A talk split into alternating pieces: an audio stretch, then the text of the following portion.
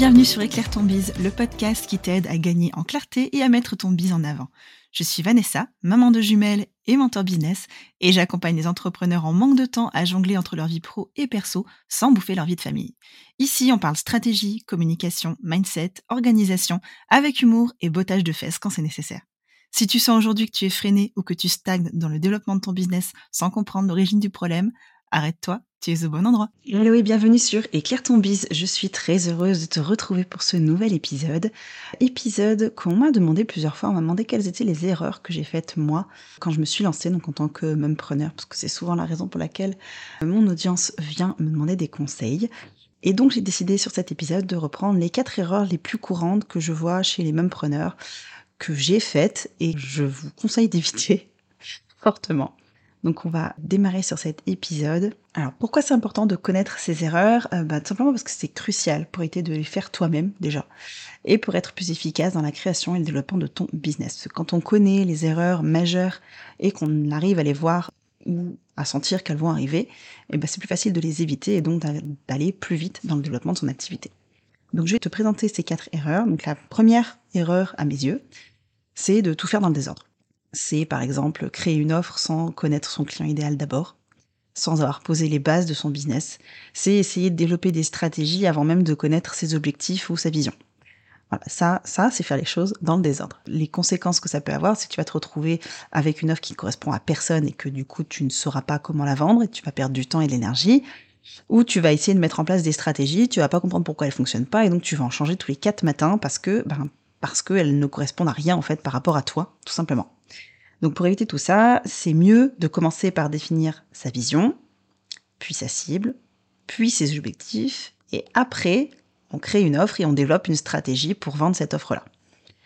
Donc si tu veux un exemple un peu plus euh, concret, une analogie, euh, c'est comme si tu essayais de construire une maison mais que tu n'avais pas de plan tu vas entasser euh, des pierres, tu vas entasser euh, des parpaings, etc. Et puis tu vas arriver à un moment donné à un truc bancal parce que tu comprends pas pourquoi. À un moment donné, le sol n'était pas droit, t'as pas pensé à faire ta, la dalle euh, de ta maison, etc. Donc tu peux pas construire quelque chose de droit et ça risque de s'écrouler.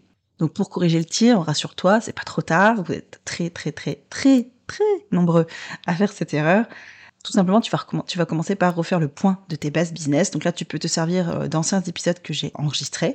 Donc tu as l'épisode 19 qui est les 5 bases à retravailler pour gagner en clarté et attaquer 2023 sereinement. C'est pour attaquer 2023, mais très concrètement, ça marche à n'importe quelle période de l'année dès que tu sens que ça va pas. Ensuite, tu as l'épisode 30 qui est 5 étapes pour définir ton client idéal.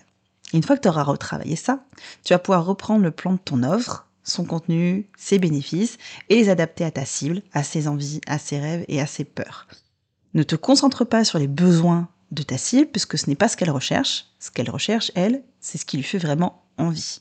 C'est son rêve ultime. Donc concentre-toi sur ça et évite de parler de ses besoins quand tu parles de ton offre, parce que c'est pas c'est pas ça qui va l'intéresser clairement. Moi, quand je dis à mes clientes que euh, ce qu'elles ont besoin pour arriver à vendre leur offre, c'est de travailler leur client idéal, clairement, elles ont elles en ont pas envie du tout, et donc elles vont même pas écouter ce que je dis. Alors que si je leur dis, euh, trouve une stratégie euh, qui te correspond à 200% et euh, trouve tes 18 premiers clients en moins de 10 jours, là je pense que ça t'intéresse. Et pourtant, tu as besoin de travailler ton client idéal. Donc essaye déjà avec ces deux épisodes de podcast là. La deuxième erreur que je vois, et qui est reliée à la première, c'est qu'on n'a pas travaillé assez son client idéal en profondeur.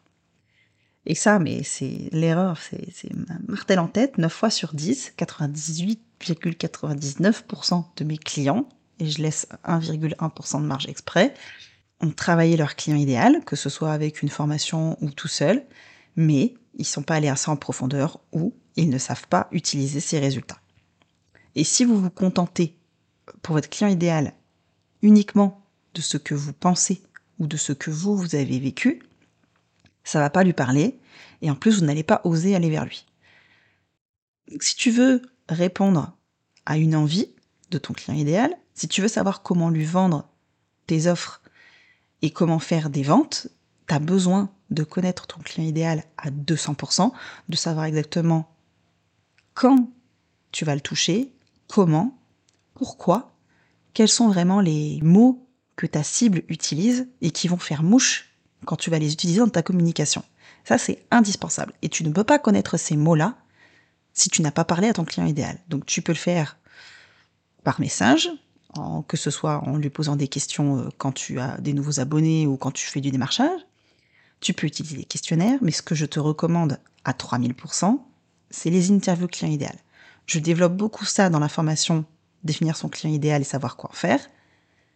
Mais c'est pas pour rien, c'est parce que c'est vraiment efficace et ça change la donne. Une fois que tu as les bons mots, une fois que tu as vraiment les ressentis, une fois que tu as euh, eu des conversations intéressantes avec les personnes qui sont à même d'acheter tes produits ou tes services, tu vas voir que tu vas avoir tout un, un nouveau monde qui va s'offrir à toi, que ce soit au niveau des contenus que tu dois créer au niveau de comment mettre en avant ce que, ce que tu veux vendre. Et ça va vraiment t'aider. Donc moi, je t'invite vraiment à 3000% à faire ces interviews client idéal. Tu fais des messages, tu dis voilà, j'ai besoin de, de X personnes pour arriver à développer euh, mon business. Euh, je cherche tel et tel et tel profil. Euh, si, si ça te parle, écris-moi et on programme un appel. Essaye déjà rien que comme ça. Et après, tu as bien l'épisode, l'épisode 30, comme je le disais tout à l'heure, les cinq étapes pour définir son client idéal. Et si, là aussi, si tu cherches une analogie pour essayer un peu de comprendre la chose, je, sais que mes, analogies en général, elles fonctionnent bien et ça vous aide à comprendre. Donc c'est comme si vous essayiez de cuisiner un repas sans savoir ce que vos invités aiment bah, vous risquez de les décevoir et de passer une mauvaise soirée. Moi, typiquement, je déteste les champignons. Si quelqu'un me fait des lasagnes, oh, je me dis, ouais, super, des lasagnes, mais qu'elle me met des champignons dedans, hum, ben, ben, je vais pas passer une bonne soirée, je vais devoir trier toute mon assiette et personne va s'amuser, quoi. Parce c'est chiant de voir quelqu'un qui est triste dans son assiette alors que c'est toi qui as cuisiné, mais c'est encore plus chiant pour toi de savoir que tu peux pas les manger. Bref. On arrive au point numéro 3, et le point numéro, numéro 3, pour moi, il est vraiment hyper important. C'est une erreur qui est pourtant courante, hein, c'est de pas travailler son mindset. Parce que quand on a un mauvais rapport à l'argent, quand on n'a pas de résilience parce qu'on n'a pas travaillé son pourquoi, parce qu'on a des syndromes de l'imposteur qui viennent euh, de manière régulière et qu'on ne sait pas s'en débarrasser, parce qu'on fait face à de la comparaison, etc. Tout ça, c'est vraiment des problèmes mindset qu'il faut que tu arrives à travailler. Donc il y a plein de méthodes pour ça. Hein. Moi, je suis pas coach mindset, donc j'ai pas pour euh, prétention de dire que je peux t'aider à régler ce problème-là. Mais travailler ça, que ce soit en lisant des livres, en écoutant des podcasts, en regardant des lives, en t'inscrivant dans des masterclass, etc., etc. Vraiment, c'est hyper important. Il y a plein de freebies qui traitent ces sujets-là en plus c'est hyper important de te poser, de te dire, ok, aujourd'hui, mon syndrome de l'imposteur est là parce que j'ai l'impression que tout ce que je fais c'est nul, parce que quand je regarde ailleurs, j'ai l'impression que eux ils font dix fois mieux que moi et puis je vois pas pourquoi chez moi on achèterait et pas quelqu'un d'autre. Et puis limite, même tu te mets en retrait quand tu dois vendre parce que tu te dis bah oui mais non parce que du coup si elle achète chez moi bah va falloir que je délivre quelque chose et peut-être que j'en suis pas capable. Ça vraiment ça se travaille et c'est hyper important de le travailler parce que tant que tu seras pas passé au-delà euh, de ce syndrome, tu vas rester bloqué dans ta communication, tu vas rester bloqué dans le développement de ton activité, tu vas pas pouvoir avancer. Donc il faut vraiment, vraiment, vraiment, c'est hyper important travailler son mindset. Et donc il y a différentes bases business qui vont t'aider à travailler ça, hein. mais travailler tout ça, c'est vraiment c'est ultra important parce que une fois que tu as commencé à comprendre pourquoi tu avais un syndrome de l'imposteur, pourquoi tu avais un mauvais rapport à l'argent, pourquoi tu arrives pas à te forcer à travailler, pourquoi est-ce que tu te lèves le matin, tu as envie, mais quand tu arrives devant ta tout tu dis ah, non, bah, je suis pas sûre. Voilà, tout ça, toutes ces choses qui te gênent au quotidien, il faut vraiment que tu arrives à les dégommer. Et pour les dégommer, il n'y a rien de mieux que de rentrer dans l'art, de sortir de ta zone de confort, de remplir des workbooks qui te rendent hyper mal à l'aise parce que, bah, parce que ça te fait réfléchir sur des sujets sur lesquels t'aimes pas réfléchir, ou de les travailler avec quelqu'un. Voilà, ça vraiment, euh, moi, travailler mon mindset, c'est un truc qui, a vraiment changé la donne pour moi et que je ne peux que recommander. Et la quatrième erreur, et c'est deux erreurs en une, euh, ça va être de réagir à l'émotion parce qu'on prend pas de recul. Donc ça, c'est deux erreurs en une pour moi. Donc réagir à l'émotion, c'est vraiment ne pas réagir face à des faits concrets parce que tu récoltes pas de données, tu sais pas les analyser, tu ne sais pas dire euh, et adapter ta stratégie en fonction des résultats que tu as.